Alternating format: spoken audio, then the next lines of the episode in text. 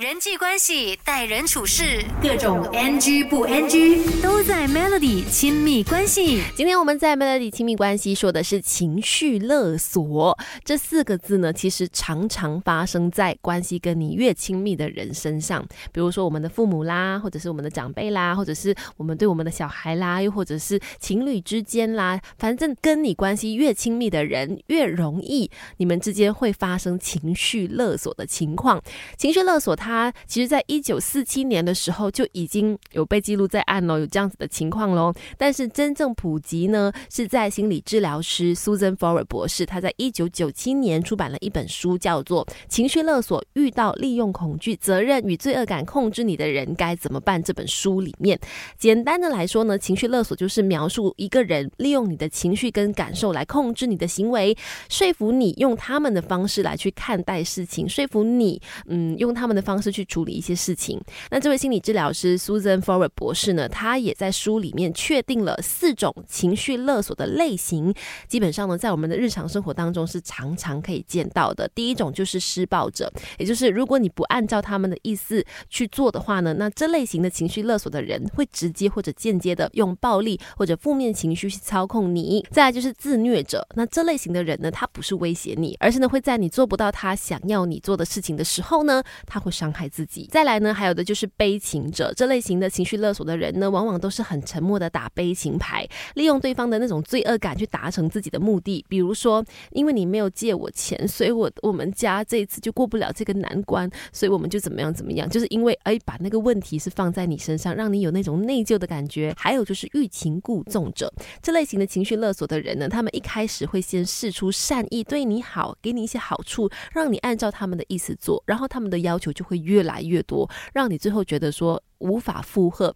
甚至感觉到痛苦。为什么我们会容易被另外一个人情绪勒索呢？最简单的原因就是因为，呃，情绪勒索我们的人，让我们出现了恐惧。责任或者是罪恶感，在这些情绪的影响之下，我们就会容易屈服于对方，就会答应对方的要求啦，照着对方想要的事情去做。其实那是违背你的心意的，这才叫情绪勒索，因为它是某个程度上呢，用一些心情啦、话语啦来去影响你。那可能你不是那么想去做那个事情的，可是最后没办法，呃，就是答应了对方，这样屈服于对方，这样子恶性循环，到最后影响你的心情，影响你的心理健。康，那哪些人会容易被情绪勒索呢？等一下继续跟你聊人际关系、待人处事，各种 NG 不 NG 都在 Melody 亲密关系。你好，我是翠文。哪些人是最容易被情绪勒索的呢？其实说真的，我觉得在华人社会里面呢，普遍上可能你跟我都多少经历这情绪勒索这件事情，被情绪勒索也好，还是情绪勒索别人都好，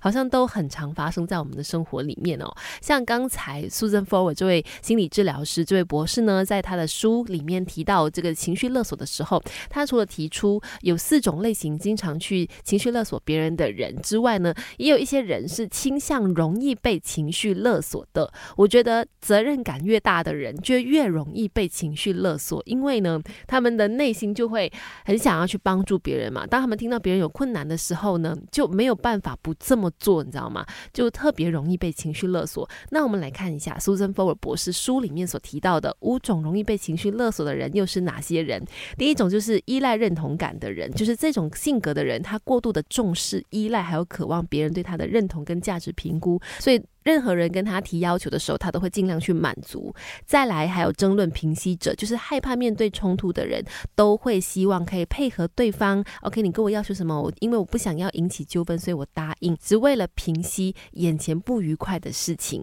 还有就是自责者，就是喜欢把别人的问题都放到自己身上的，觉得别人出事应该是自己的责任。这类型的人也很容易被情绪勒索，以及滥用同情心者，同情心泛滥的人，别人显露出一点点。的弱势，哎，就答应对方的要求。还有最后一个就是自我怀疑者，没有主见啦，没有自信的人，就倾向呢，呃，依赖别人替他来做决定，所以经常就会对别人的要求是完全顺从的，包括被情绪勒索，可能自己也不自知。人际关系、待人处事，各种 NG 不 NG 都在亲密关系。你好，我是翠文，继续在 Melody 亲密关系聊情绪勒索。其实多少都发生在我们的生活里，多少都发生在关系跟我们亲密的人身上。那怎么样解套呢？如果他让你感觉到痛苦、不开心的话，怎么样解决这个问题呢？首先必须先要去搞清楚，因为有些人的情绪勒索他不是故意的，他只不过可能就是纯粹想要跟你分享他的心情、他的感受，他没有要情绪勒索你的意思。